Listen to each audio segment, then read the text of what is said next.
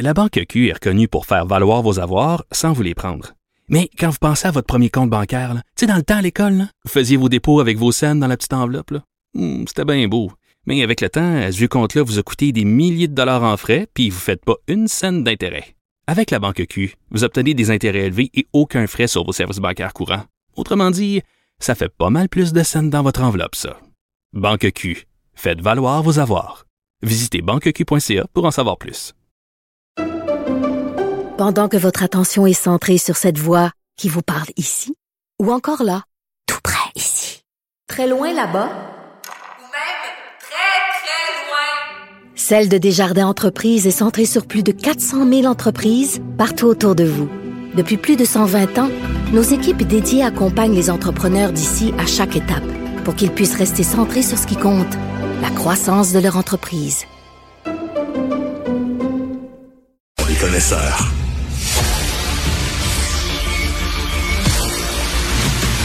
Jean-François Lisée. On va juste dire qu'on est d'accord. Thomas Mulcair. Je te donne 100 raison. La rencontre. C'est vraiment une gaffe majeure. Tu viens de changer de position. Ce qui est bon pour Pitou est bon pour Minou. La rencontre. Lisée.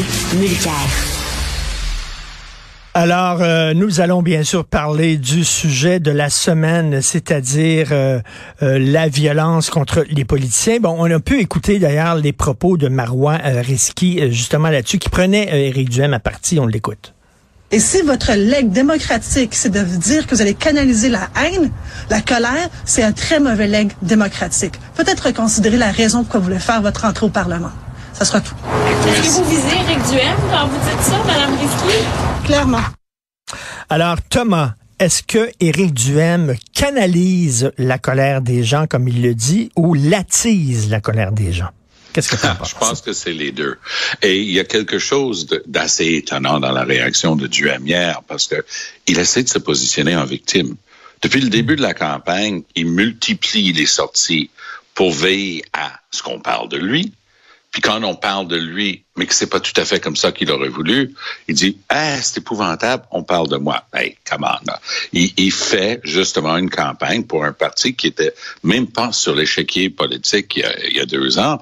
Il fait une une campagne où on parle de lui. Ça réussit. Il peut pas avoir le beurre et l'argent du beurre. Il peut pas faire semblant qu'il attise et il amène et il pousse pour les gens qui ont, selon lui, beaucoup de choses contre le gouvernement, la haine, arme qui veut amener au, à l'Assemblée nationale, puis après dire c'est bien épouvantable, on, on répète ce qu'on dit. Mais je vais ajouter un élément qui est important à mon point de vue, puisque toi et moi, avec Jean-François, on essaie de faire une analyse politique aussi, mais en termes de campagne politique, on appelle ça en anglais, tu me passeras, puis je le dirais, off message. En ce sens que, mmh. regarde le clip, nous on vient d'écouter, mais regarde le, le visage de Dominique Anglade. Eux, ils avaient une annonce hier intéressante euh, sur la taxe de, bienvenue pour les premiers propriétaires. Donc ça, c'était le message du jour. Il fallait évidemment qu'Anglade s'adresse à ça. Et regarde Risky, elle part. On sent l'émotion là. Elle a, elle son top, on le sent. Mais l'émotion est très mauvais conseillée quand, dans une campagne quand tu veux essayer d'être disciplinée sur le message. Et là, le dernier petit bout, puis je suis content que vous l'ayez joué quand elle dit clairement, parce qu'elle s'était gardée mmh, au mmh. moins, tu sais, ils ont mmh. dû le délai. Parle pas de Duhem, c'est pas notre message. Là, l'autre lui pose la question, est-ce que c'est Duhem? Elle répond clairement. Donc, ça, ça envoie pendant 24 heures une campagne sur complètement autre chose. Je, je vais donner un exemple de la dernière campagne un dimanche matin, je me souviens que c'était un dimanche parce que je me souviens de les avoir critiqués en long en disant ça, c'est le genre de mauvaise décision qui se prend un samedi soir tard. Alors, de mémoire, c'était m'avoir risqué euh, Christine Saint-Pierre et je pense, euh, je m'en voudrais si c'était pas elle, mais je pense qu'il y avait Hélène David qui ont fait un, point de presse un dimanche disant que le go vis-à-vis les femmes, c'est ci et puis c'est ça. Bon, Legault a, pris la balle au bon. Il était très bon devant les micros et les caméras. Il en a remis. Euh, répétant, contrairement aux règles généralement admises, il dit, ben, est-ce qu'on m'accuse d'être euh, misogyne, d'être contre les femmes? Il dit, j'aimerais bien comprendre c'est quoi l'accusation. C'est tombé complètement à plat. Moi, j'ai eu un appel après me disant, Tom, euh, tu as blasté la campagne d'avoir décidé ça tard un samedi soir. Est-ce que je peux juste te dire que c'était pas dans nos cartons? Tu sais, ils ne voulaient pas aller plus loin, hmm. mais on essaie de me faire comprendre que c'était du freelance. Donc, c'est le genre de choses qui peut dérailler une campagne pour 12, 24, 36 Mmh, heures. mmh. C'est jamais bon ce qui est arrivé hier. Elle est peut-être trop émotive aussi et trop impliquée là-dedans. Euh, euh, euh, Jean-François, euh, est-ce que Éric Duhem est directement responsable des menaces qu'a reçues Marois? Je, je ne crois pas. Cela dit, Jean-François, euh, je m'amuse souvent à aller voir les pages Facebook des gens qui m'insultent et je te le dis, là, très, très, très souvent, Jean-François, très souvent, ce sont des supporters d'Éric Duhem. Je n'imagine pas, c'est un fait. Oui, mais c'est sûr. euh, Je veux dire, euh, si, euh, je veux dire, quand on va, euh, quand un, un- un- je veux dire, à chaque fois, on- les gens sont pas responsables de leur troll, ok? Non. Les gens sont Oui. responsables de ce qu'ils disent eux-mêmes. Euh, et moi, je pense que c'est un mauvais procès qu'on fait à Éric Duhem parce que euh, la phrase qu'on lui, euh, dont on lui fait grief, c'est euh, je veux amener la grogne à l'Assemblée nationale. Mais c'est exactement l'idée de la démocratie. C'est que la grogne ne reste pas dans la rue, mais qu'elle soit qu'elle ait sa place à l'intérieur de nos institutions démocratiques, que les gens ne se sentent pas exclus, mais soient inclus, y compris lorsqu'ils sont pas d'accord. C'est la même chose. QS a amené la grogne de- de- des carrés rouges à l'intérieur de l'Assemblée nationale, et c'est une façon de dire, c'est une façon de la civiliser, et de dire, regardez, on vous écoute, on vous écoute sans casser des vitres, on vous écoute sans faire de gestes illégaux, on vous écoute à l'intérieur du système. Alors ça, c'est extrêmement sain. Je veux dire, il y a plein de politiciens, de groupes politiques qui portent le ressentiment, la colère, euh, la grogne, pas la haine. Pas la haine. Ça, c'est, c'est exclu. Mais l'ensemble de ces sentiments-là font partie de la société et doivent être représentés à l'Assemblée nationale. Euh, on veut pas qu'ils soient au pouvoir, évidemment. On a nos opinions. Mais en tout cas, l'important, c'est qu'ils soient inclus. Mais, mais, Jean, mais, mais, euh, Jean-François, Éric Duhem, il passe la gratte. là. C'est ça qu'il fait. Il Ben passe oui. la gratte parce qu'il veut avoir Exactement. le maximum de votes. Et quand tu passes la gratte dans ta cour chez toi, c'est pas rien que des fleurs que tu ramasses. Des fois, tu ramasses des mégots de cigarettes. Des fois, tu ramasses les caca de chien à côté. Des fois, tu ramasses tout. Et à un moment donné, pour tous. Regarde, c'est vrai pour tous. Tout le monde, dans tous les partis, peu importe les positions, je veux dire, les, les, chez les fédéralistes, des trolls anti-québécois, chez les indépendantistes, des trolls anglophobes, etc. Éric Duhem, il est pas allé dans les manifs des, des convois. Il s'est fait vacciner. Il n'a pas appelé à- à- à commettre des gestes illégaux. Il est le visage mais, mais, civilisé Non, Jean- non, non, d'une je ne partage pas le point de vue de, Jean-François là-dessus. Pour moi, c'est très clair que Éric Duhem est, est en train justement de faire de la pêche dans le même petit lac que Pierre Poilievre. Il n'était pas à Ottawa, ça se comprend.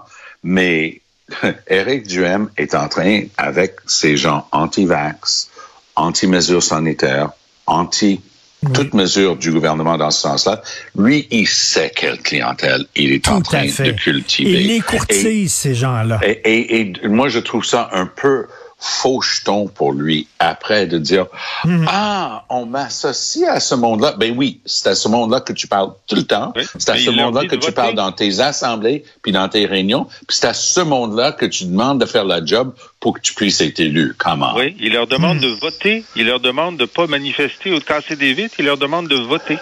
C'est mieux? Ah, c'est théoriquement mieux, mais je pense qu'il y a une énorme différence entre cette théorie et ce qu'il est en train de faire. Euh, Jean- Il, il est juste plus intelligent que la moyenne. Et Jean- il, est, il est futé. Mais c'est très clair pour moi ce qu'il est en train de faire. Po- Poliev est allé dire du bien du convoi illégal insurrectionniste à Ottawa. Éric Duhem, jamais. Ben, il- un, il va pas à Ottawa. Et, et deux, Ben, c'est quand même, c'est quand même son monde, là. Qu'on se fasse pas été là-dessus.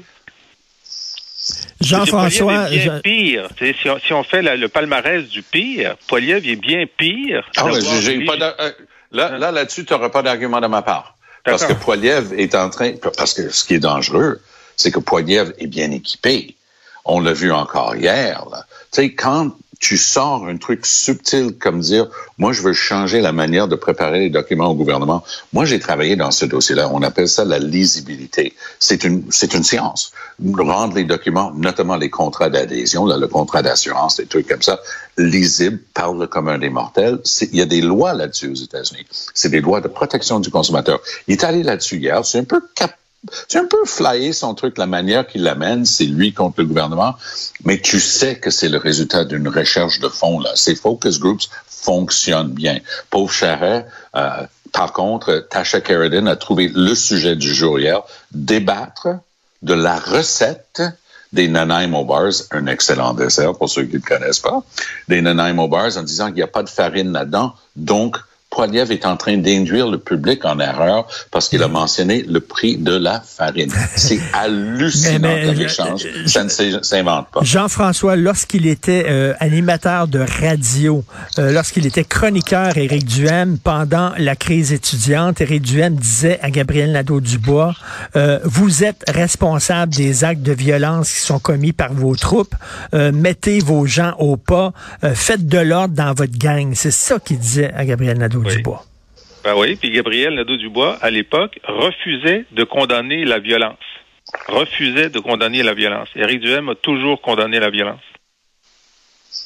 Mais comment ça se fait? Moi, je parle à Félix Séguin, ma blonde, c'est la même chose. J'ai parlé à plein de chroniqueurs, je te le dis très souvent, lorsqu'on reçoit des menaces extrêmement agressives, euh, ce sont des supporters d'Éric Duham. Et tu tous les partis attirent des coucous, mais lui, c'est une tendance lourde. Non, il est en train de les fédérer. Il est en train de fédérer les coucous. Et c'est son but. Et c'est pour ça que je trouve ça tellement faux quand il, s'est mis devant ce drôle de mur vert hier, j'imagine qu'il était dans une garderie ou quelque chose. Et, ah, la larme n'était pas loin du coin de l'œil, là. Ah, c'est épouvantable. On parle de moi, on dit que pas. Ah, ben oui. C'est comme ça que tu as eu de l'attention depuis la dernière année en t'acoquinant avec ce monde-là. Arrête de faire semblant que tu le savais pas. Et euh, je veux parler de GNL euh, rapidement. Euh, qu'est-ce que tu en penses, Tom? Et après ça, on va aller à Jean-François. Ben, Pierre Fitzgibbon n'a pas de filtre. Le go est assez brillant, pour pas parler de ça. Duhem a fait un, du très bon travail de politicien dans ce dossier-là. Il est allé là-bas au Saguenay dire, moi, si je suis élu, je vais l'approuver le projet. Il était rejeté au fédéral et au provincial. Le gars est supposé d'avoir mis ça au rencard, mais voilà un article de fond sur des discussions qu'aurait eu Fitzgibbon avec de nombreux personnages disant attends après les élections, on va revenir avec ça. Moi, je trouve que si on est dans une élection, le public a le droit de savoir ce qui s'en vient après, si ce groupe-là est réélu, parce que les gens en Ontario demandent l'heure là, ceux qui ont des, personnes âgées, des membres de leur famille dans des résidences, ils viennent d'apprendre que Doug Ford a tout un plan pour les shipper dans d'autres régions. Euh, personne n'a parlé de ça pendant l'élection. Alors moi, je, puisque ça m'intéresse au plus haut point le dossier Énergie Saguenay et GNL, je dis, je veux savoir c'est quoi le vrai plan pour le go après les élections. Moi, j'aimerais bien avoir une réponse claire de sa part.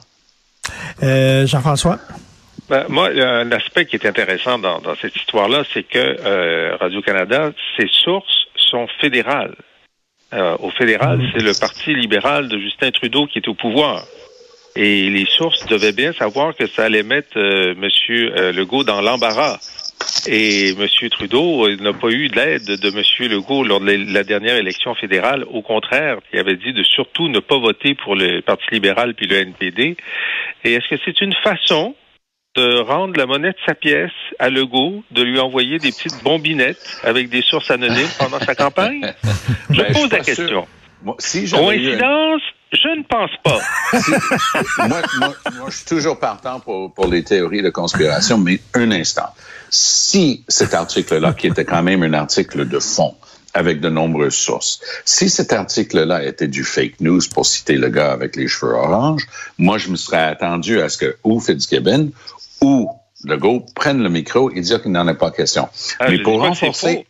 Mais pour renforcer le point de, Jean-François, mercredi, lorsqu'il a fait son mini remaniement, Trudeau a eu encore une fois une question sur le gaz naturel liquéfié parce que le, chancelier allemand faisait pression. Il y a eu des projets Nouveau-Brunswick, Nouvelle-Écosse et Saguenay. Et Trudeau, sa seule réponse, c'est there's no business case. C'est pas bon pour, comme proposition d'affaires, comme si Trudeau connaissait les propositions d'affaires. Donc, il est loin, lui aussi, de fermer la porte et de le barrer à double tour euh, en, en regardant le dossier GNL et Saguenay. Est-ce que les fuites viennent? Est-ce que c'est une vengeance? Je suis pas certain, parce que j'aurais vu Fitzgibbon parler dans les micros et dire c'est faux et archi faux. À la place, ils ont caché Fitzgibbon. Moi, je l'ai pas vu depuis deux jours. Non, mais je dis pas que c'est faux. Je dis que c'est, c'est probablement vrai. Ah, mais qu'ils l'ont fait fuiter parce qu'ils savaient que ça poserait des problèmes. Et la, et la réponse du fait qu'il n'y ait pas de montage financier, c'est tout à fait vrai. Depuis que Warren Buffett s'est retiré du projet GNL, pas parce que c'était pas rentable, mais parce qu'il pensait que ça n'arriverait jamais, compte tenu de la réglementation, l'acceptabilité sociale, il n'y a pas d'investisseur euh, phare pour le projet GNL. Mais là, il y a les Allemands qui, qui, les Allemands donneraient l'argent demain matin si, si le projet avait le feu. Alors, est-ce que ça va changer le, le, le euh, changer le dossier à partir du moment où il y a un investisseur important?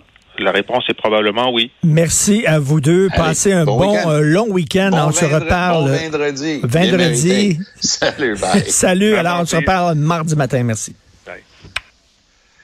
Alors, euh, n'oubliez pas, si vous aimez euh, les textes de Jean-François Lisée, si vous voulez lire ses commentaires, si vous voulez aussi écouter son excellent balado, allez sur la boîte